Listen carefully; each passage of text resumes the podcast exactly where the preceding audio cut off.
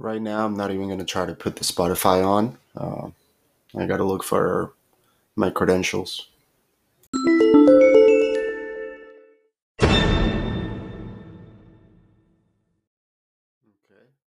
Well, this is the first practice. First test.